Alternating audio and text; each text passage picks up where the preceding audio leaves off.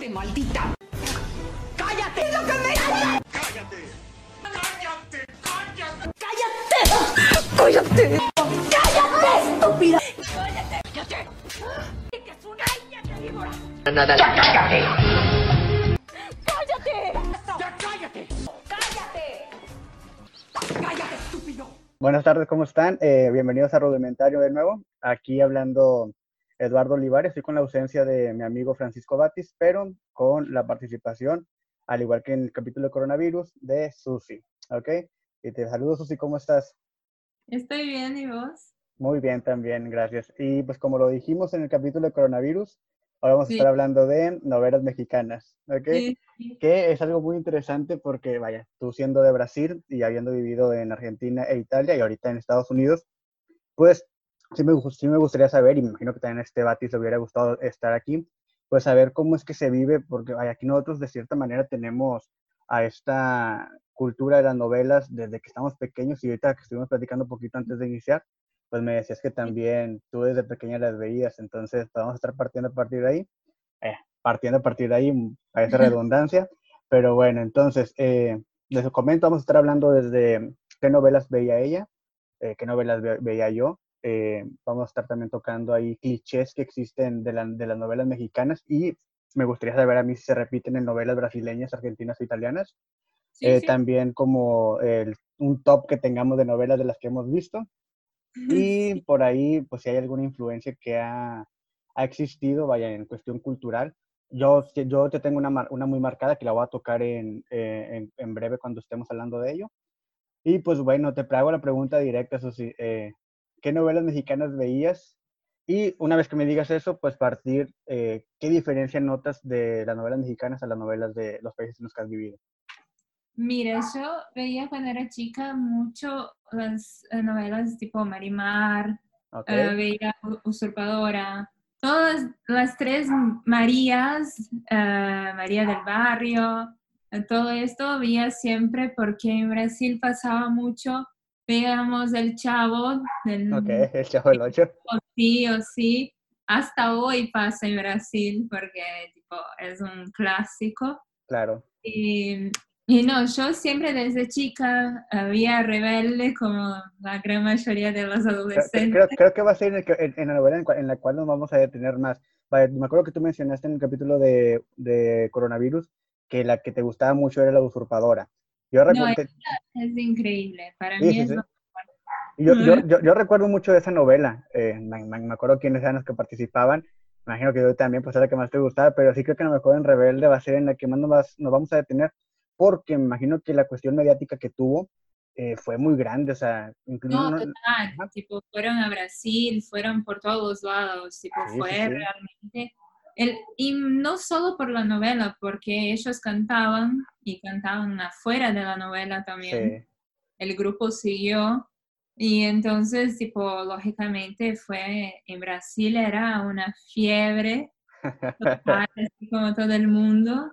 Y hasta después en Brasil tuvo la versión brasileña de Ah, ¿en Rebelde. serio? Sí, sí, tuvimos la versión brasileña. Tuvo su, su- suceso, todo hizo un gran, tuvo su éxito, pero el tema es que no fue como rebelde mexicano porque era algo normal que no sea tanto. Que de hecho creo que la de Rebelde, la, la que hizo aquí en México, la sacaron de Argentina, que se llamaba Elite, eh, no, Elite Way, creo que se llamaba la, la novela, y, fue, y, fue, Sí, y fue sacada de ahí. No sé si tuvo el mismo impacto también la de Argentina, al menos en Argentina, pero sí acá creo que lo que le dio el boom ese fue el subirse a los escenarios a cantar, el realmente formar un grupo, y como se dice, o sea, el, el boom mediático que tuvo, yo me acuerdo que incluso, creo que hasta en Turquía anduvieron y, no sé, en muchas partes de- del mundo, tanto en, en América como en, Sud- en, en, en Europa. No sé si llegaron a Asia, la verdad, pero sí es algo muy, muy interesante. Me toca ver aún en Twitter cuando de repente ponen un, un trending topic de alguno de los de Rebelde porque hizo algo. Por ejemplo, cuando pasó lo, lo de Anaí con las entomatadas, frijoladas, no me acuerdo qué fue. eh, me metí a ver, a ver qué es lo que le ponían y mucha gente de Brasil o Portugal eh, que, le, que le mandaba mensajes y, me- o sea, había más, Sí, más, más fans que hablaban portugués que los que le mencionaban cosas en español. Entonces está bien interesante eso. Y yo creo que en la realidad fue muy bueno la idea de, de que Rebelde sea tan mundial, porque también, por ejemplo, nosotros, yo digo que Brasil, por ejemplo, es un país, es tipo una isla en Latinoamérica, Ok, porque nosotros eh, tenemos muchas fronteras con países que hablan español y mucha gente no habla español. claro. en Brasil. La gran mayoría no habla y no sabe. Y a veces, por ejemplo, escucha una, música en español, ah, intenta charlar, pero no entiende lo que está hablando. O sea, nada. eh, Tipo, un, un, ej- un ejemplo solo era tipo Felices los Cuatro ajá. de Luma y la gente empezaba a cantar la música creyendo que la, la letra era re linda y cuando se va a ver lo que es realmente la letra, el tipo dice, no, ¿cómo sí, estoy sí. cantando esto? Y yo dije, porque la gente no entiende lo que está Claro. cantando. Sí, vaya, eh, eh, ¿y con Rebelde crees que sí entendían o, o- o tampoco? No, ellos empezaron a entender más, ahí pasó tipo a tener más público que entienda más el idioma eh, y que empiece a entender mejor y cantar y ahí buscaban más, tenía más ganas de buscar sobre lo que decía la Las música. Ya, sí, porque por ejemplo, ahorita que mencionas esto de, Mel- de Maluma, perdón que me interrumpa, hace poco yo hablaba con una chica que era de Brasil, donde estuve hablando con ella durante varios tiempos, y vaya, de, de ella conocía a Luan Santana, Ujú, ¿ok? Y creo que ese, el sortanejo, creo que se llama el género, dejo. Sí, Sí, y, sí. y me- yo le decía, bueno, pues es muy parecido a lo mejor al reggaetón, pero tiene una, una cuestión un poco más melódica. Y a ella le gustaba el reggaetón, pero me dice que no llega mucho reggaetón a Brasil. No, no, para nada. A, tipo, a- a mí se me hace muy raro. más porque Anita está empezando a hacer tipo, muchas eh, tipo Colaboraciones.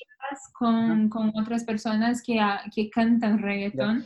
Y digo, a mí, a mí, a mí me parecía muy, muy sorprendente o me, me llamaba mucho la atención porque yo a Brasil siempre lo relaciono con un país de fiesta, carnaval, carnavales y todo esto. Sí, hoy el reggaetón va a estar presente ahí y me dicen, no, sé, yo conozco reggaetón por la gente que hablo en México, pero no llega mucho. Acá lo que se escucha es esto, esto y esto. Ah, ok, está bien. O sea, No, Así y es así, tipo, eh, yo por a mí me encanta porque es uno de mis de estilos de música Ok. preferidos, es uno de mis estilos preferidos, que yo, tipo, desde que conocí, cuando viví en Argentina, me gustaba mucho para bailar y todo, pero cuando yo llegaba a Brasil y ponía la música, todos me decían, tipo, ¿qué es esto? ¿Qué es esto? Y yo decía, reggaetón, ¿cómo no conocen reggaetón? Pero el gracioso de esto es que es en Brasil. Por ejemplo, en Italia, reggaetón toca full. ¿en O serio? sea, sí, les encanta. Por ejemplo, tipo, hasta tienen cantores de, de Italia, Ajá. que cantantes que tipo sí o sí cantan reggaetón, pero en italiano. Ok, Fíjate, eso a mí, me- a mí me parece interesante porque yo la verdad cuando asocio eh, en reggaetón lo veo muy del Caribe, muy México, Estados Unidos. Y me cuesta creerlo en ocasiones, pues ahorita que mencionas esto de Italia, o sea, yo no me imagino un italiano con reggaetón. Hasta una música que es de un español con un italiano que se llama Contando Lunares.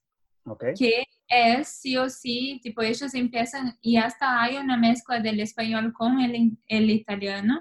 Y ahora, y Anita también está cantando con ellos Ajá. la misma música.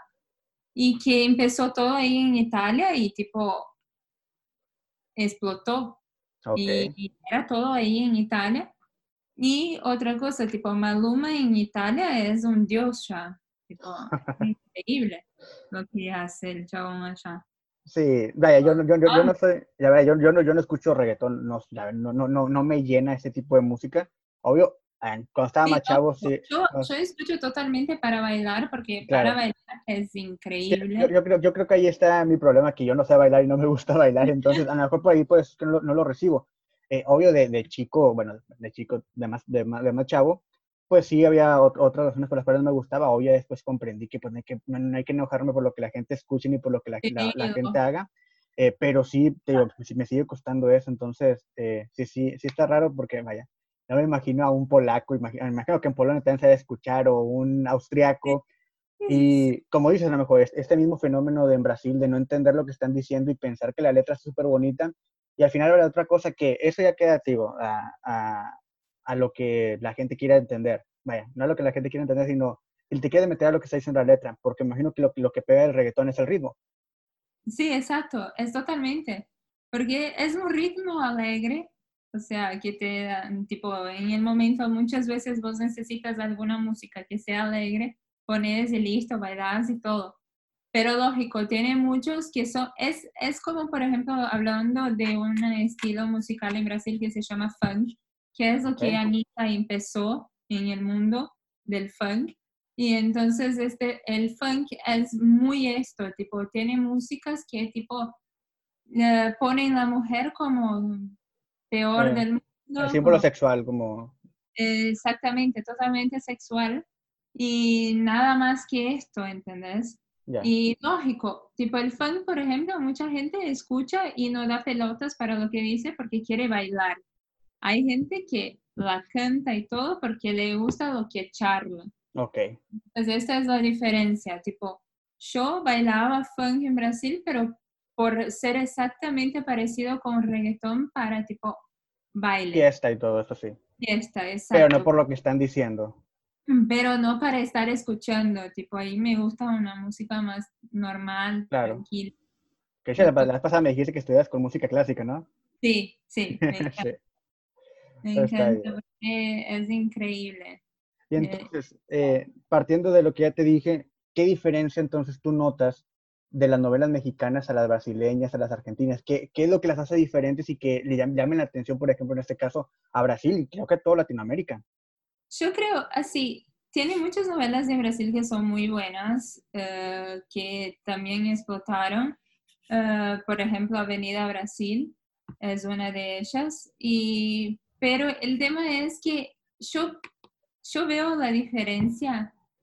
Tiene, en las novelas mexicanas tienen eh, tipo la, eh, ¿cómo se dice? La víbora, la persona mala, Ok, que va a intentar hacer algo, pero no es una cosa tipo, hay maldad, pero es una persona que está intentando por capaz porque le gusta el mismo chico. Ok. Eh, eh, eso lo vamos a tocar ahorita en los clichés. Exacto. Y ya en Brasil es mucho tipo, hay corrupción, la parte mala de Brasil, la cosa mala de tipo la política. Hay mucho más gente mala en la novela que en las me- mexicanas. Ok. Y aparte, el romance en la novela mexicana es más romance. Tipo, en Brasil, ay, es lindo todo, pero no es algo que te prende. Por ejemplo, lo que me gustaba, de- eh, hablando de, de la usurpadora, por ejemplo, lo que me gustaba era que tenía tipo la ma- malvada, pero la buena era tan buena y vos querías que ella consiguiera hacer todo bien para ayudar a la familia, ¿entendés? Claro, sí, sí, sí. Entonces, tipo, vos tenés a alguien para quien, tipo, ay, hinchas, y- ay. Ya en las brasileñas tiene las, a, veces el personaje principal, que sería la, la que es buena, muchas veces no aparece tanto y la mala es mejor que la buena. O sea, la gente hincha por la mala, Ya, ya, ya. así, porque es muy distinto. Vaya, me imagino que esto debe ser muy cierto. eh, ¿crees que el, el contexto cultural tenga mucho que ver, vaya, e- en, en el cómo se presentan las cosas? Vaya, me imagino que toda esta cuestión de la delincuencia se vive mucho por las favelas y todo esto, ¿no? Sí, total. Y no solo esto, tipo, tenemos muchas novelas que son hechas ahí en la favela. Ok. Tiene, tiene mucho el tráfico también ahí de drogas presente, porque es una realidad, Sí.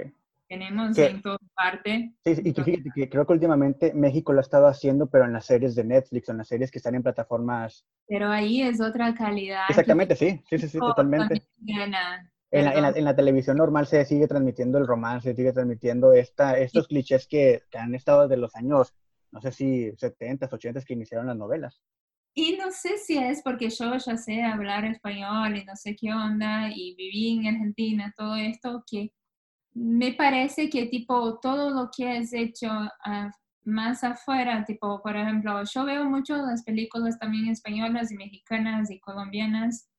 Y para mí en Netflix, y para mí ellas tienen mucho más gracia que una, un brasileña. Por ejemplo, hay una película brasileña que está ahí, que es Rich, algo así, rico de, de amor, Ok. sería. Es buena, te reís un poquito, pero no es lo mismo que ver una película ahí mexicana que eh, te reís un montón por, la- por claro. los estupideces, ¿entendés? Pero Porque es más cómica, Sí, sí, Y- totalmente. no esto. Y Tipo, creo que, tiene romance, pero tiene el cómico que te prende más. claro, sí, como esa típica, no, esa típica película de Adam Sandler en, de, de comedia romántica. Exacto, exactamente. Pero ahí, Y fíjate, ahí, es- ahí está. A mí me gusta tipo este tipo de comedia romántica que tipo el romance en sí, porque tipo te prende más, eh, es más parecido a lo que es la realidad, porque en la realidad no tenemos ahí un romance Sí, tan lindo, lleno de amor. y bajas. Exacto. Exacto, no, y es bueno que sea más así. Pero, por ejemplo, a mí me causa mucho, mm, se me hace muy raro porque te digo, yo al brasileño siempre lo relaciono como feliz y me imaginaría que todo es muy cómico y todo es muy así, Algunas alegre. sí, tipo algunos de ellos hacen re bien, que es para ser cómica y tipo te reís un montón.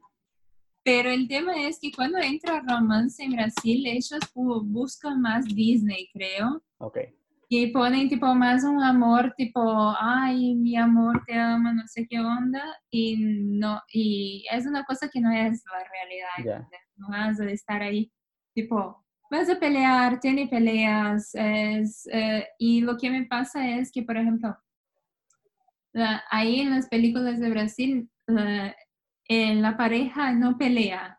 Quien Ok. hace que peleen es la gente de afuera. Ok, Y no es así, tipo, si vivís con una persona o si vas a, a tener una relación, sea lo que sea, vas a pelear un día porque no vas a estar de acuerdo siempre. claro. Entonces es así, tipo, yo creo que ahí, en, tipo, en las películas mexicanas tiene una que es On Board, Ok, que sí, la es, de, Eugenio. Derbez creo que es.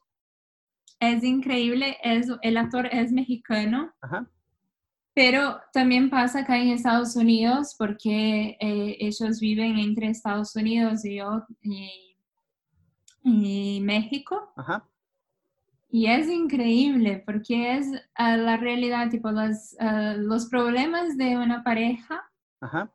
la vida real, todo, y ellos intentando salir de esto de la ma- mejor manera. O sea, Ok. pero juntos y todo, pero nadie poniendo, ay, te voy a hacer daño. No, Sí, sí, sí. es buenísimo.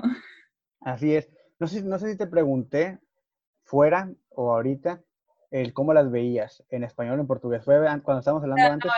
Eh, yo lo veo siempre ahora en español. Ok, Yo intento ver todo en español, las películas, todo. Lo, en la realidad, por ejemplo, yo veo hoy en día todo lo que sea, veo en el idioma normal ok. de- del país que sea. Por ejemplo, yo estoy Sí, viendo claro. ahora alemán. en alemán y yo veo en alemán. Ok, Yo ya, tipo, si veo algo en italiano, otro día salió 365 días, que es una película italiana, yo vi en italiano. ok. Entonces siempre intento verla en el idioma original. Lógico, si, me, si es algo, por ejemplo, como el alemán, que yo no sé mucho, yo sé algunas palabras porque mi profesora de inglés es alemana. Ok, Y entonces sé un poquito por ella, eh, pero lo que no sé pongo la, el subtítulo. Pero normalmente en español no pongo subtítulo, lo sí, entiendo. claro. Sí, sí, sí. Así que más Ya la práctica. Oye, y luego no sé si en Brasil era igual que aquí en México, que las novelas que pasaban, ya me dijiste, tú me dijiste que las veías por internet, porque pues el, el- el convenio, en ocasión- el, bueno, el convenio que tenía Televisa con la- el canal de allá de, bueno, con la, con la televis- televisora brasileña, pues lo transmitía en portugués y tú lo que querías era verlo en español. Pero vaya, esta parte, eh, obvio, al ser en internet, pues no, no, no, no conocer los horarios de acá, pero acá tienen horarios las novelas. O sea, a mediodía eran como que novelas repetidas y antiguas, y luego a las 4 de la tarde novelas de niños, y luego a las 5 creo que era un programa, luego a partir de las 6, 7, 8 y 9 eran novelas de adolescentes y luego de adultos. ¿Cuál, ¿Cuáles preferías tú? En realidad depende de- del canal, Porque, Ok. por ejemplo, si es un- eh, uno de los canales, sí era así, que es donde tiene la gran mayoría de las novelas y es el canal principal de Brasil. Y el otro canal que es donde tiene el Chavo, todo esto, Ok. que era donde yo veía cuando era chica las, las novelas mexicanas y también las argentinas, por ejemplo, Chiquititas, eh, pasó por- en- ahí también, eh, otra, varias, varias, Marimar, Ma- María del Barrio, todas estas, y Rebelde pasó ahí en este canal. Ok. O sea, siempre ellos eh, tienen también oh, una frecuencia, Ajá. Unos horarios por el tema de, de ser parte que los niños están despiertos, así que tipo no pueden estar mostrando tanta cosa. Y, pero siempre con los horarios ciertos. Y vos ya tipo tenía, ah, bueno, las 7, por ejemplo, es Rebelde. rebelde, listo, las 7. Igual que acá, también a las 7. Entonces, tú te enfocabas solamente en las novelas de las 7 para arriba. Nunca viste de las de niños de acá de México, sí. Ah, algunas sí, creo que era Carita de Ángel. Ajá, no sí, me- sí, sí. Sí, la de. Ángel. La vi Ok. desde siempre y hicieron una en Brasil también, ok. esta. Creo que tenía una que era, ¿cómo es el nombre? ¿Cómplices? Cómplices al rescate. Sí, este es lo más. Que, sal- que para- salió, salió un perro. Yo fíjate, yo nunca vi, de, de las novelas de niños, yo nunca, vi- yo nunca vi ninguna. Las No, conozco porque, obvio, se un boom. es la mejor para mí, tipo, fue la mejor de mi vida. Eh, yo me acuerdo de Belinda ahí chiquita Ok, sí, sí, sí. y no, y hasta hoy la sigo en Instagram, todo Ok. me encanta. Y, pero el tema es que muchas veces yo tenía clase en los horarios de los de niños. A veces, por ejemplo, cuando tenía clase y pasaba cómplices, yo pedía para mi papá gra- grabar para ya. y para ver después, pero siempre en estos horarios, o sea, tipo, intentaba siempre ver después de las 7 por el horario, Claro. porque yo llegaba a las 5 en casa hasta que yo me haga todo y lógico, era chica, antes la tarea y después vas a ver tele, si no, Sí, sí, sí, exactamente. Si no, no, es como que el premio. y luego, y hacerlo. Sí, fíjate, entonces sí me llama la atención eso. Yo, yo la verdad digo, yo nunca fui de ver novelas de, de, de las, que, de las que eran de niños, nunca. Mejor de pequeño sí vi a lo mejor Carita de Ángel o Luz Clarita, creo que se llamaba aquí. Eh, Sí. Pero Cómplices del Rescate, Serafín, eh, Aventuras en el Tiempo, Alegrijes y Rebujos, a ninguna de esas yo nunca, siempre me llamó la atención todas las que tenían que ver con las 7 Sí. de la tarde. Eh, y, y, y, y- las de mayores, vaya, eh, hubo un tiempo en el cual ve- veía la de la mentira, la de la usurpadora. eh, María, de la. María del Barrio creo que sí era de horarios más, ma- ma- más tempranos, pero sí, Creo que era más también tipo Marimar y María del Barrio. También en Brasil pasaba muchas veces a la mañana. ajá, Era tipo las, eh, al mediodía sí, sí, y para las señoras que están en casa. así y es. Otra también que había es, era Esmeralda, Rubí, Ajá, sí, Rubí, sí. Rubí también, Que hay una nueva versión ahorita, ¿eh? de aquí, de México. Y Rubí también es una muy buena que vos estás totalmente por Rubí. Ajá, Sí. sí. porque es la mala, pero es la que vas, vas a hinchar. Te, te voy a pasar un video de un youtuber mexicano que hace resúmenes de las novelas, pero los hace chistosos. Te va a Ah, pasar, buenísimo, te va- te va a sí. pasar ese de Rubí, eh, te lo juro, está, está bien chido, te, te la resume toda la novela así bien Es padre buenísimo. Y, y, y, y así con mucha comedia. Entonces te lo va a pasar, de hecho de Rubí, después sí yo creo que Teresa, que es lo Mm. mismo, pero y luego ahorita está, ahorita está de nuevo, creo que también se llama Rubí, que es con Camila Sodi, que ahorita voy a tocar eso de Camila Sodi porque es uno de, mi de mis crush de telenovela. Sí. Eh, está, es muy guapa ella, entonces, digo, es no, no veo la novela, pero sí, sí, es, es muy guapa, creo que es sobrina de Talía, Sí, sí, ¿verdad? Entonces, pero sí, y por ejemplo, ahorita que te dij- di- dijiste lo de María Mercedes y María la del Barrio, tú que no has venido a México, pero dices que tienes, creo que tienes familiares aquí, me dijiste la, la, la otra vez, tengo mi eh, prima. ¿tú crees que lo que te presentan en las novelas mexicanas sea parte, vaya, ¿te imaginas a México así?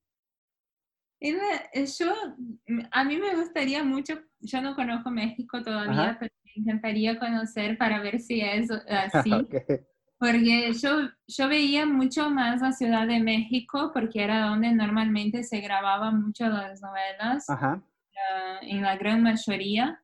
Entonces vos veías toda la plaza principal, todo, tipo, toda la, la- tipo, la iglesia. Claro. No sé si la iglesia no, eh, tipo, a veces eh, yo escuché que por los tremores, los temblores, Ajá. está medio eh, Sí, pro- probablemente ha de ha de haber algunas que ya estén medio muy deteriora- deterioradas, sí. porque, vaya, si han resistido, ha habido mucho, vaya, por lo general hay temblores, ajá, y ahí es que no se sienten mucho, pero sigue habiendo. Entonces, sí, imagino que muchas iglesias, sobre todo de, de la Ciudad de México, sí han de estar ya muy, muy antiguas. Acá en Nuevo León, sí hay, en donde yo vivo, sí hay, vaya, iglesias muy antiguas, pero muchas de ellas están sufriendo cambios para, para adapta- adaptarse a lo que a lo de hoy en día. Y de hecho mucha, mu- mucha gente se enoja porque no dejan la estructura original. Por ejemplo, aquí en, en, en donde yo vivo, en el centro hay un lugar que se llama Barrio Antiguo, el cual sigue permaneciendo. O sea, son bares, son antros, eh, oficinas, pero todo se, para toda la fachada de afuera es casa antigua. Pero por dentro sí hay restauración. Entonces, El tema es que si vos no restauras, también vas a perder, o sea, porque si sigue, porque es una cosa natural y se sigue as- per- ah, pasando sí, pasa el tiempo y eh, vas a perder mucho y creo que a ve- a veces sí o sí tienes que intentarlo. Acá, Claro. por ejemplo, en Nueva York, ellos viven poniendo los andimes y todo para, tipo, cuidar la arquitectura y Ok. mantenerla, pintarlo, hacerlo con que se mantenga, porque imagínate que, por ejemplo, el Empire State tiene muchos años y vos lo mantienes, más un rato se va todo. claro. Y son eh, eh, estructuras que tienen su historia y son reconocidas afuera. Entonces no, no puedes perder una cosa que es histórica y que todos Ujú. van. Mm, Así que ellos intentan lo máximo que pueden mantenerla, así como en Argentina, en Italia principalmente. Por Sí, ejemplo, ahora, Italia. ahora, por ejemplo, antes de- del COVID todo, el Ujú. Coliseo estaba siendo restaurado Ok, porque ya estaba teniendo muchos problemas por el tiempo y porque por la guerra hubo derrumbes. Él pasó a tener, no tener una parte de él sí, porque hubo guerra, fue bombardeado. Entonces, por este motivo, tipo, ellos intentan mantenerlo lo máximo que pueden para, porque es algo cultural. Sí, y algo a lo cual la gente van a acudir mucho. Vaya, yo, no, no- nunca he estado ahí, pero yo lo pienso y imagino que es algo bien asombroso el estar enfrente de, de todo ello. enorme, es Sí, una sí, sí. cosa increíble. Y es algo que sí o sí es de Roma y si Roma pier- pierde es tipo donde perdimos el Coliseo, no se Claro. puede. Y sí, Así algunas es. cosas sí o sí tienen que ser mantenidas. Ujú, Totalmente. ¿Y ahorita actualmente estás viendo alguna novela mexicana o no?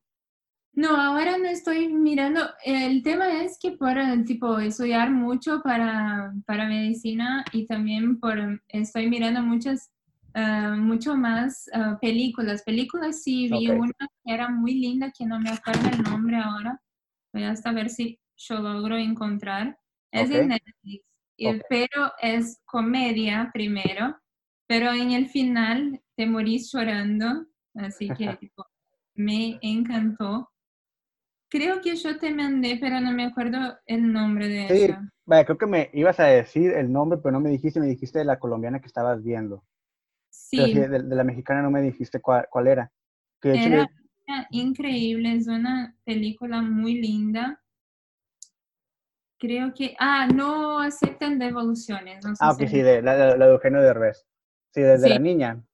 Sí, este es increíble y es de- el actor em- es mexicano. sí, sí. sí, es, él es muy, muy reconocido acá. Sin embargo, por ejemplo, ahorita tú que mencionas todo esto, a muchos de los actores, por ejemplo, Eugenio Derbez, que es el que sale en esa película, Omar Chaparro, eh, Jaime Camil, a todos ellos eh, se les tira mucho porque llevan como que lo que no quieren que se vea acá en México.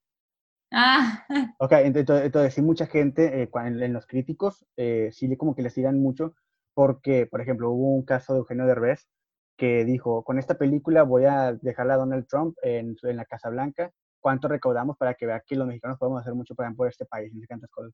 Y es como, Sí. que está bien, pero en la película que estás, en la película que estás presentando, te estás viendo como un, vaya, un ratero, porque creo que es una película en la cual se hace impostor o quiere construir a- el amor de una persona mayor para quedarse con su herencia. Sí. Y dices, o sea, ¿cómo dejas parado al mexicano de esa forma solamente para conseguir un bien tuyo? Al Sí, final, sí. Es al final es entretenimiento, ¿ok? Pero sí, mucha gente les tira por esa, cosa, por esa forma con la que- comedia. que creo que esto pasa hasta, por ejemplo, con, con la gente que, que Netflix contrata, por ejemplo, de Brasil también. Por ejemplo, ah, tiene una actriz en Brasil que quiere tipo sacar, ella hizo muchas, muchas telenovelas de niños de chiquitos y ella quiere, ella tiene sus 19 años, quiere empezar a trabajar como adulta ahora Ok. con más como trabajar como chica. Y entonces la gente estaba criticando a ella por, por hacer una película más romántica, más tipo eh, eh, en Netflix, más así. Pero el tema es que ella quiere mostrar algo y empezó tipo la gente a pelear porque estaba diciendo no, porque ella fue muy fácil, no sé qué onda para el chico, no- y no es así las mujeres. Empezaron tipo a hablar un montón de pelotudeces Ajá. yo empecé tipo, ella está intentando cambiar su, su trabajo. Claro, sí, sí. Trabajaba para niños, pero ahora ella ya es adulta, no va a quedarse poniendo ropa para niños. Que muchos Tiene- lo hacen, ¿verdad? O sea, mucha gente lo hace y, y les funciona, pero a ot- a otros ya no les queda el papel de, Exacto, de esos, algunos entonces tiene que cambiar. Porque le cambia mucho la fase, mucho las afecciones y, y esto te cambia y tienes que cambiarte sí o sí. Exactamente. Y la gente no, tipo, también critica la imagen o tipo, por ejemplo, tenemos una imagen que el brasileño es muy malandro, se dice. Ok. Ah. Creo que a lo mejor se puede entender como yo lo puedo entender, como que muy... ah, De conseguir las cosas de una manera que no es tan correcta. sí, sí, sí. Y entonces la gente, tipo, empieza a hacer esto en las películas y la gente empieza, tipo, a, a putearlos, a decirle, Ok. no, no es así, no puedes hacer esto, porque, tipo, no es, eh, pero eh, es, el tema es que la gente no sabe muchas veces dividir lo que es la telenovela y lo que es la persona en la vida real. Ah, claro, sí. O sea, mucha gente ese no... es el trabajo de. Tiene mucha gente que no consigue. Exactamente. Y a veces, eh, por ejemplo, yo ya vi muchas, eh, hasta no sé si en México también con las vil- ¿las vilanas, vil- ¿cómo se dice? Las malas Las Sí. malas, malas que las personas malas, villanas. villanas. Ajá. Eh, las eh, villanas, tipo, ellas en Brasil por lo menos hubo casos de gente que las eh, da- tiraban piedras, o sea, porque se creían que la Sí, sí, sí, persona ya, ya. hacía la maldad Claro, en claro. real, siendo que no es. Ajá, creo, que- creo que me tocó ver eso con, ah, no me acuerdo si con actores de Game of Thrones o de no me acuerdo qué otra serie, también de Estados Unidos, que, vaya, que sí, que en, en- en Instagram les ponían que. ¿por qué, por, qué, ¿por qué haces eso? Y no sé qué tantas cosas, es como que, espérate, es el, es el actor, o sea, es el personaje, yo soy una persona y estoy en contra de todo eso. que- Sí, sí, No, sí. y, y a veces decían, tipo, si era la, la chica buena, eh, tipo, decían, no, porque yo estoy a tu lado, porque sos muy buena, y a veces no, es- ni la, no es la persona. Sí, ¿entendés? sí, sí. Tipo, a, a veces la persona, sí, lógico, es buena, pero no es ella, y Claro. es Y es- no se para, es Está, buenísimo. está bien interesante eso porque la gente como que también se mete mucho en, en ello y está, está raro. Ahora, hablemos de los clichés. Fíjate, Fíjate, yo aquí tengo una lista que me estoy pirateando de, se llama la página listas.20 minutos, pero te lo juro, o sea, son clichés que tanto tú como yo, sin haberlos leído de aquí, podemos identificar de las novelas mexicanas. Por ejemplo, el número uno dice, casi siempre uno de los protagonistas es pobre, ¿sí o no? Sí. Repite. O sea, es totalmente eso, o sea, siempre tener tiene que haber uno. el Por lo pobre. general, por lo general siempre toca que es la mujer, no sé por qué, pero Yo eh, ¿Por qué? Porque tipo, yo tenía una novela que me gustaba mucho en Brasil, no me acuerdo ahora el nombre porque eso, en Brasil soy muy mala de las últimas novelas. Para acá yo veía, pero como estaba viviendo allá afuera no me grababa el nombre, solo lo veía. Ok, ya. Y, y ese tipo vendía bo- eh, budines en la calle, Ok. todo. Y ella era la pobre que tenía que trabajar un montón y no sé qué onda. Y, y yo decía, pero ¿por qué la chica? ¿Por qué no Exactamente. es un vendedor de budines? Ajá. ¿Por qué tiene que ser la vendedora? Así que tipo, no sé por qué, pero es... Sí, es- es, es un cliché que se repite mucho. Entonces, que creo que le damos cinco puntos porque así se cumple. sí. Otra que también es muy cierta. Los malos son los más inteligentes hasta la última semana, de la- hasta la última semana de la novela en la que misteriosamente pierden todas sus neuronas. Y también, o sea, hacen todo bien durante los 150 capítulos y la última semana, No, y aparte, pierden por una pelotudez que vos hiciste, pero mi amor, hasta sí. ahora hiciste todo bien, perfecto. ¿Cómo vas a, tipo, ir a la cárcel por algo tan ajá, exactamente, sí. Sea, un sea, descuido bien tonto y ya, ya, se- ya- morirse, a veces, tipo, morirse por una pelotudez que Ajá. te ahogó, no sé, no sé qué onda, algo así. Porque es muy raro, es muy raro. Demasiado. es Sí, sí, siempre. sí, siempre. Y otra que también siempre se repite es que siempre, aparte de la pareja principal, siempre hay una, pero que sí le va bien. O sea, que se quieren mucho, que se demuestran el amor y que se hace la familia perfecta. También eso siempre existe. Al igual que Me también. molesta mucho, porque totalmente. es tipo muy raro que tipo esta pareja se lleve Y- tan bien así. Y creo que el propósito siempre está, e incluso, vaya, me imagino que está ya presupuestado que va a ser así, para crear en, la- en la- en las personas una, una empatía todavía más grande por la persona que está sufriendo y que queremos que sea como la de estas personas. Exactamente. Y Sí, sí, eso, sí. no, y tipo, ah, es una cosa, tipo, volviendo a los villanos, por ejemplo, antes, es una, yo tenía una novela en Brasil que me gustaba mucho, que es Chocolate con Pimienta. Ok. el nombre. Y la villana, por ejemplo, cambió los vasos que iba a envenenar la, la buena. Tipo, no sabes lo, el vaso que pu- pusiste el veneno, o sea, no, y, morí, y murió para, tipo, cambiar los vasos. No, no, es lo más. Sí, Y eso las parejas sí, siempre, siempre hay, siempre hay la Sí, pareja siempre. perfecta y que todos dicen, ay, yo quería una pareja como Ajá. vos. No y existe, amor. sufren mucho. Esa que no existe. y ahí es donde, reca- ahí es donde cae también el que sigue. Creo que ese se desprende de este y obvio del que la protagonista pobre con, el, con la persona rica. No sé si siempre así se repite ese cliché. La telenovela, la telenovela siempre termina en boda de los protagonistas. Ay, sí.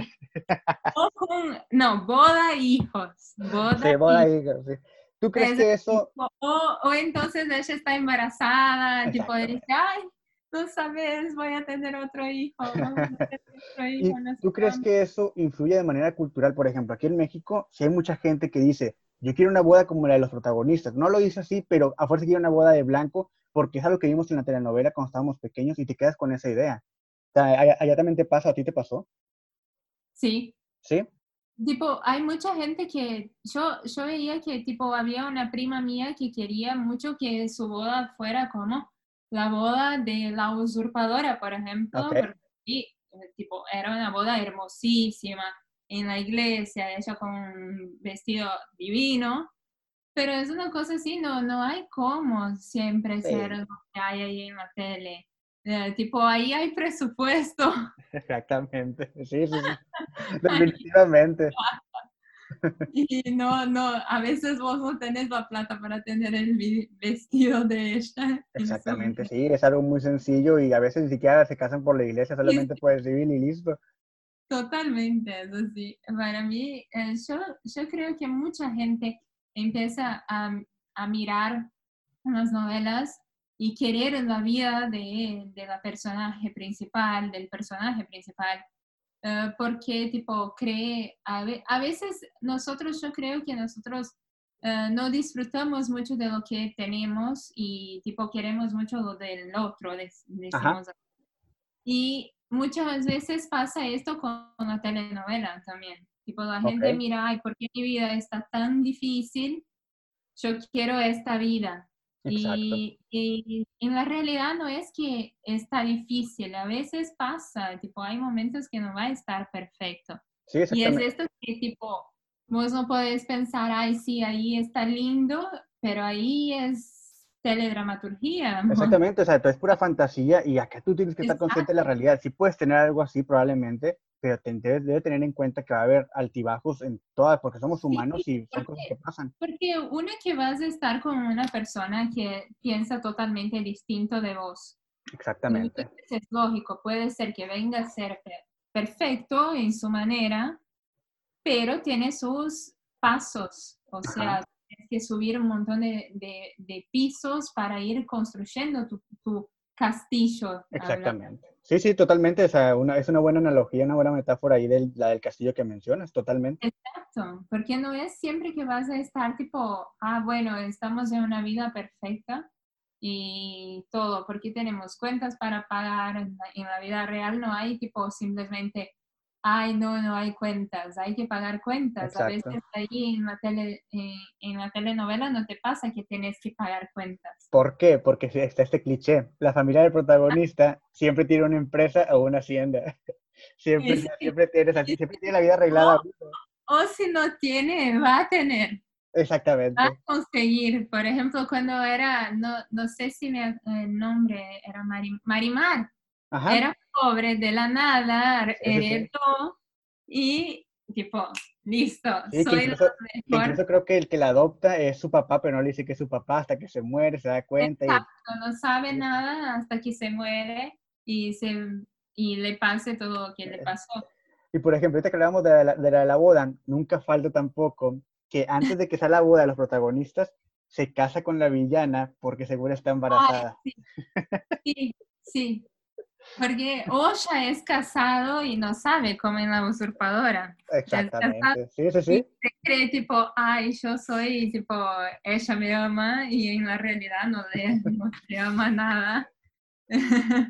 Sí, pero sí, pero sí, sí, están muy interesantes porque, te lo juro, son, son cosas que tú te has dado cuenta también. Por ejemplo, también dice, la familia de él o de la protagonista, rica o rico, odia al, al protagonista pobre. También siempre sucede. sí, esto, esto es re común. Por ejemplo, tipo, la familia de la, muchas veces de la villana, tipo, o la ama la protagonista y la villana, y lo que hace que la villana la odie más, o sea. Sí, sí, sí.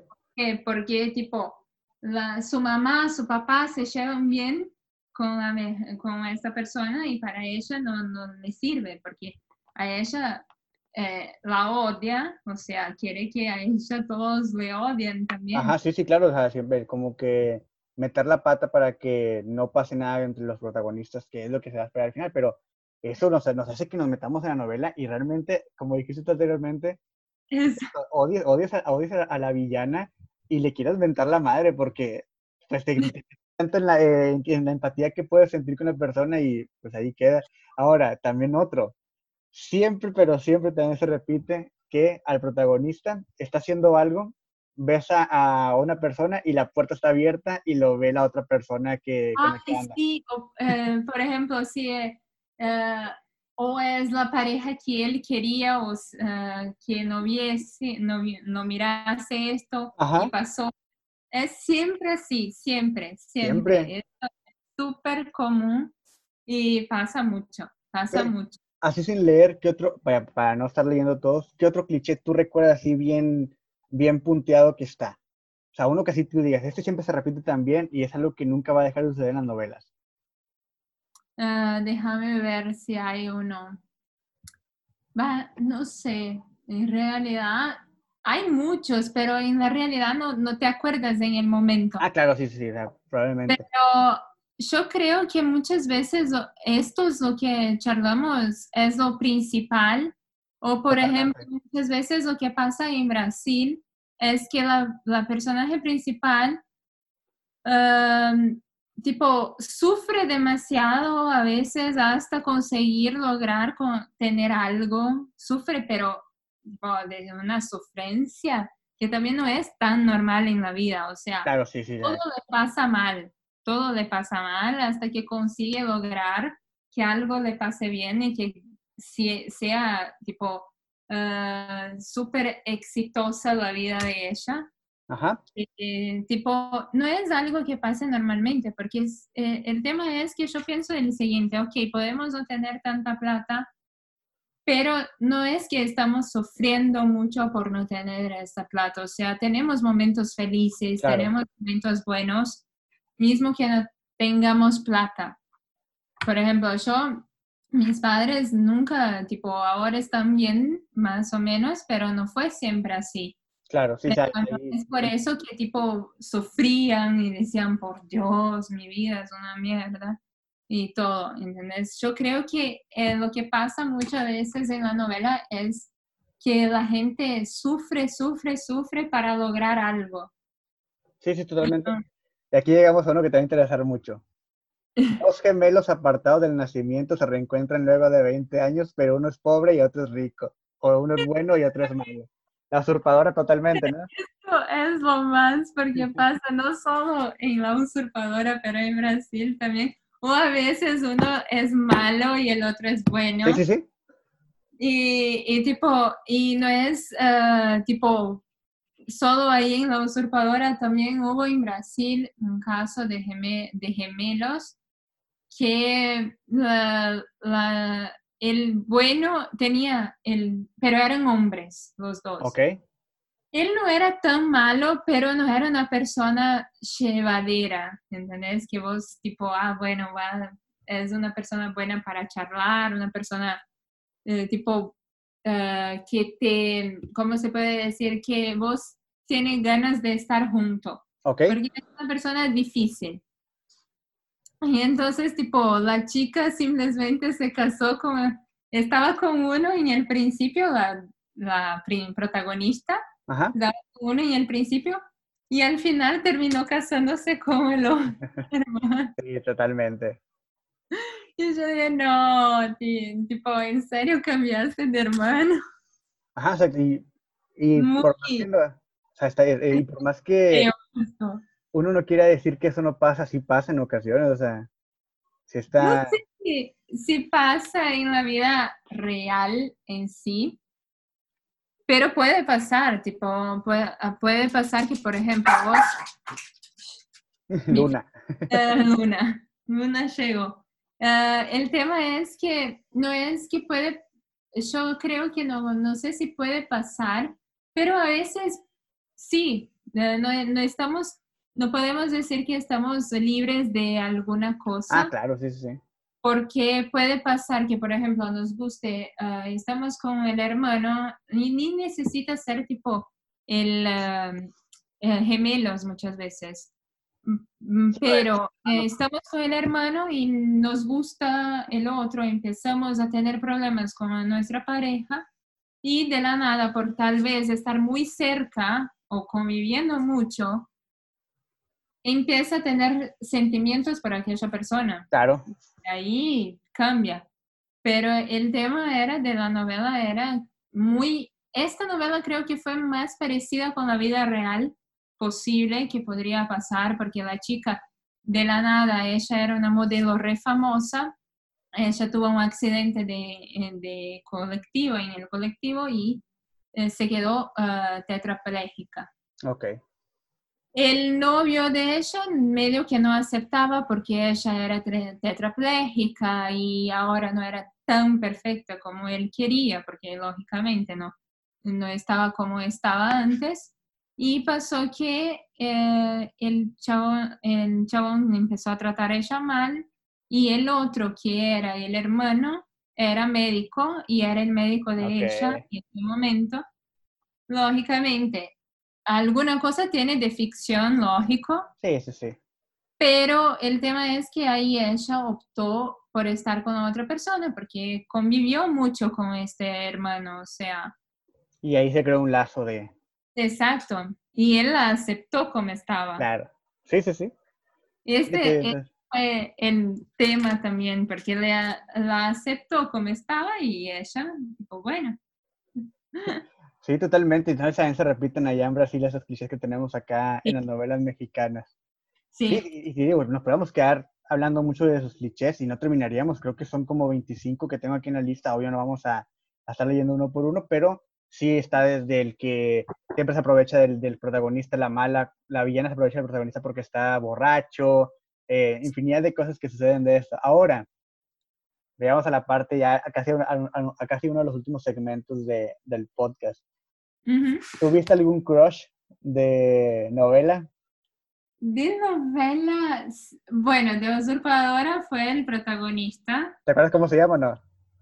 Ay, no me acuerdo más, eh, era ¿cómo era? Ernesto, ¿Cómo? Ernesto, No sé si era Erne- eh, Ernesto. el- Er- el Ernesto La Guardia, si no me equivoco. Con Paola. Sí, creo que sí era Ernesto La Guardia. Era Eh, Carlo, Carlos Daniel Bracho. Ah, ok, sí, el nombre sí. Sí, el nombre del protagonista, pero eh, creo que es Ernesto algo el nombre Er- de, Er- Er- de- Ernesto de La Guardia, ¿no? del actor. Sí, Ernesto La Guardia. La Guardia, sí. Ernesto. La- Sí, sí, sí. Pero era tipo, nosotros ahí empezábamos en Brasil, no le hablábamos de Ernesto, era siempre Carlos. Por el nombre de, Carlos Bracho. Del... Ay, cap- capaz si me estoy confundiendo, a lo mejor no es el de la usurpadora, a ver. Ah, ah, creo, Creo creo- creo que le estoy diciendo usurpadora. Creo que sí, no me acuerdo. Sí, ya, ya, ya me confundí porque ya le vi la cara. Y Ernesto La Guardia está orgulloso de la carrera de Belinda. No, a ver, Ernesto La Guardia. Quiero ver la usurpadora nada más. Sí, yo creo que sí es él, la- la- pero sí lo quiero verificar. Y luego, ¿cuál otro? ¿Nada más él o algún otro tuviste? Viejas novelas mexicanas, creo que fue este. Pero ¿De, rebel, ¿De Rebelde no tuviste alguno? ¿Sabe qué rebelde no tuve?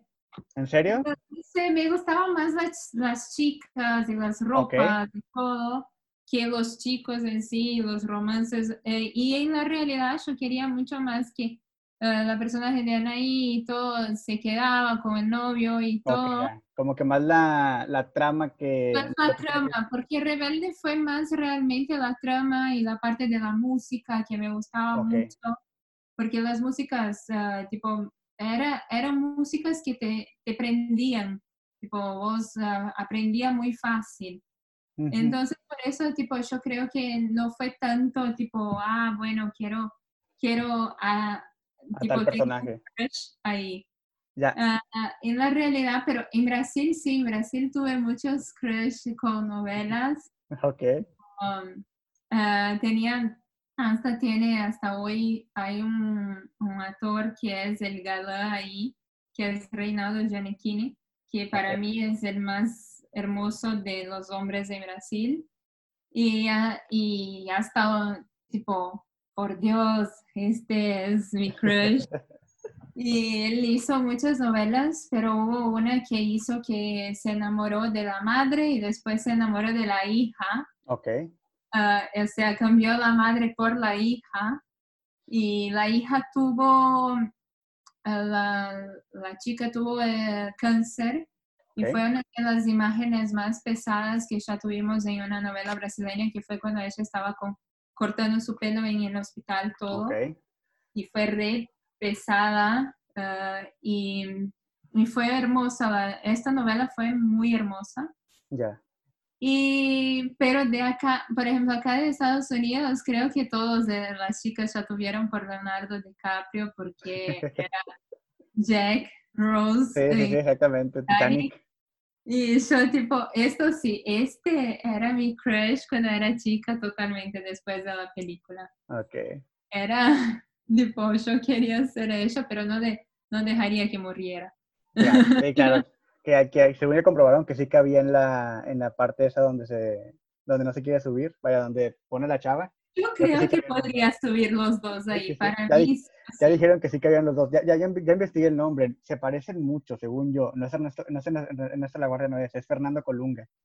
Ay, sí, verdad, se parecen. Sí, sí, sí, es Fernando Colunga, ya, ya lo investigué. Estaba con no que sí. había tipo ponía, puesto los dos, pero sí, Ajá. sí, sí. Fernando Colunga, ya me, ya me acordé. Entonces, solamente él dirías. Y ahora sí, como para terminar, ¿cuál es tu top 3 de novelas mexicanas? Bueno, primero eh, Rebelde, sí o sí, porque me, gustaba mucho. eh, tipo, la miré y la remiré cuando pasó de vuelta en Brasil. Y lógico, la, la de Brasil, la, la de Brasil también la miré. O sea, tipo, realmente me gustó. Ok, Eh, lógico que la segunda usurpadora porque es mi pasión de chica. Y la tercera puede ser eh, de chica, chica, cómplices, porque Ok. fue, son las tres que tipo yo miré mucho. Lógico que después de esta viene María del Barrio, que es Ya. otra que miré mucho. Porque el tema es que en Brasil eh, sigue la parcería con Televisa, o Ya. sea, siguen pasando las novelas en el canal de Brasil, sigue pa- repasando, reprisando todas las novelas anteriores y hasta creo que año pasado pasó de vuelta a Usurpadora. ok, Y, y, por ejemplo, este canal llevaba a ellos, tipo, llevaba toda la gente, todos los actores desde México a Brasil para que los brasileños conocieran. órale, Sí, sí. Tipo, llamaban para los, ah, los programas de este canal que tenía. O sea, tipo, ah, Thalía se fue mucho a Brasil por el tema de Marimar ya, y, y María del Barrio.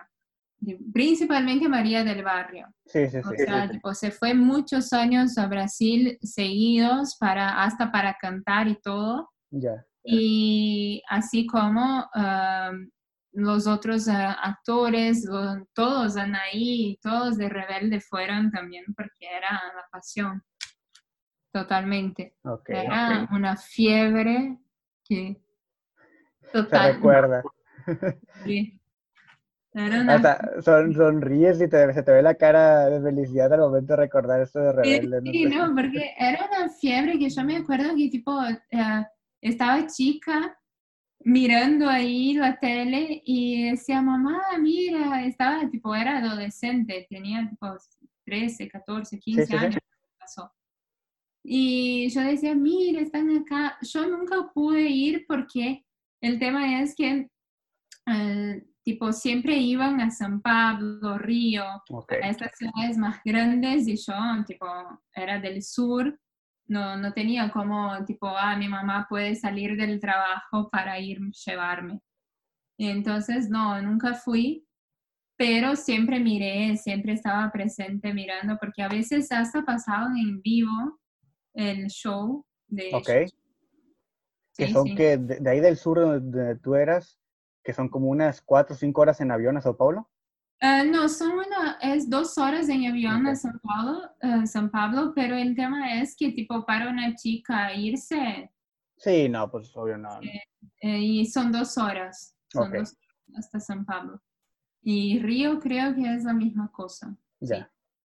Muy- y vaya, ya al- algo fuera de esto. ¿Sí conoces muchas partes de Brasil o no? Yo conozco San Pablo, Río, conozco más el sur porque Santa Catarina íbamos siempre, Paraná, que es cerca, Río Grande del Sur, y, cre- y conozco la Ba- Bahía. Ok. Muy bien. No, no Bueno. muchos porque es... eh, No, sí, es, es- es bien grande, te lo juro, te digo, porque yo cuando platicaba con este chavo de Brasil, una vez me dijo que iba a ir a, ahí a, a- a donde, donde tú eres, bueno, donde juega el equipo Recremio. Sí, es de donde yo soy. Ajá, y ella es de Recife. Entonces, me acuerdo que una vez me dijo que iba a ir y creo que eran como, Es hermosísimo. ¿sí?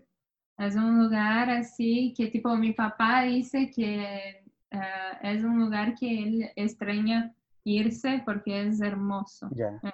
Sí, me, me me acuerdo fotos que me mostraba y pues la playa se veía bonita y todo eso.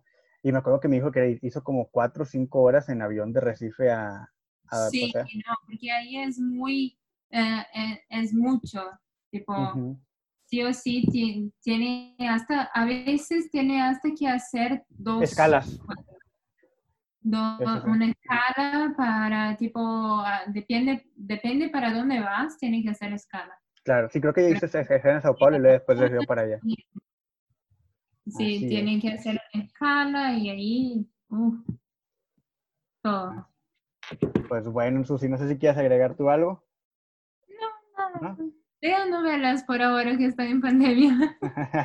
ya sé, que van novelas y nos digan ahí cuáles les gustan. Yo, pues dentro de, vaya, no, no, no, no, está Batis para preguntarle las de él. Yo puedo decir las mías y pues también creo que está Rebelde. Sí, unas que, no sé si tú hayas, hayas visto, una que se llamaba Eva Luna, que no es muy, no, no es muy vieja, pero es como el 2010, Creo si no que me escuché, no, no la vi, pero escuché. Ok, y una que se llamaba Las dos caras de Ana, que también es muy, en- no es como el Ay, sí, 2004. esa, esa sí la vi. ¿Sí la viste? Sí, creo que esas yo podría decir que eran las que más me gustaban. Obvio, también La Usurpadora y una que se llama La Mentira, también ya es de- como de los 94, 95, no, no, es 98, la de La Mentira. Son de las que yo puedo recordar y, vaya, son clásicos y, y cosas que, pues acá en México se siguen produciendo. Obvio, es lo que me, lo que me, lo que me, lo que me llama la atención es que siguen haciendo muchas reproducciones y no tanto historias nuevas, no sé por qué, pero quién sabe, o sea, por ejemplo, ahorita que está Rubí de nuevo, Sí. eh, ya habían hecho antes con Teresa también. Eh, creo que La Usurpadora también hicieron un, un nuevo remake o algo así, no sé. Hicieron una nueva versión, pero creo que no agradó mucho Sí, imagino que no. viendo, porque realmente, tipo, es un clásico, o sea, tipo, es como cambiar, como estábamos hablando antes, que mucha gente no le va a gustar que cambie o que re- eh, haga una reforma o algo así en, en algún edificio. Ah, lo mismo pasa con Que las novelas. hay cosas que no se tocan, es como por ejemplo en las películas, que no, no- nunca van a hacer un remake de Volver al Futuro. Sí, tampoco, cosas- tipo, si van a hacer, por ejemplo, Titanic, y por ejemplo, no va a ser lo mismo. Sí, no, ni el clásico es el clásico, ya fue. exactamente. Totalmente. Algo que no, no, no hay cómo. Es como, por ejemplo, cuando empezaron a cambiar mucho el hom- hombre araña, Ajá.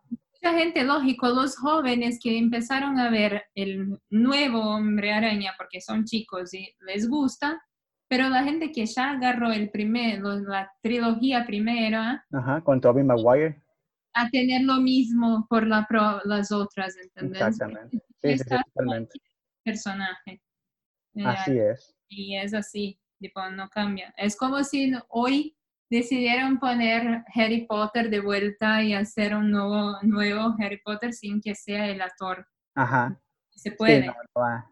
Lo- se puede hacer, pero no va a pegar, no va a pegar igual Sí, que, anteriormente. público. Sí, no Ah, creo que. Puede tener un público nuevo, Sí, lógico, pero el público viejo no va a ver o va a ver, pero en casa, no va a pagar para ir sí, al exactamente. cine iban antes para ver esto. Totalmente. Pero pues bueno, entonces eh, que tengas muy buen viernes. ¿ok? Igualmente. Cuídate mucho si vas a salir ahorita o algo a caminar, eh, pues con cuidado. Que Eh, no, porque está empezando a llover. Ah, qué padre, acá está haciendo mucho calor. No, acá también calor terrible, pero yo salí antes un poquito, pero ahora viene lluvia. Ok, porque creo que necesito un poco. Ok, muy bien, pues disfrútala y que también tengas buen fin de semana. Ahí estamos hablando de todas maneras por Instagram y cualquier cosa que andamos, eh, la gente que escucha y se queda hasta el final, pues que también tengan buen fin de semana y cualquier cosa, ahí andamos. Cuídense mucho y nos despedimos. Cuídense. Bye.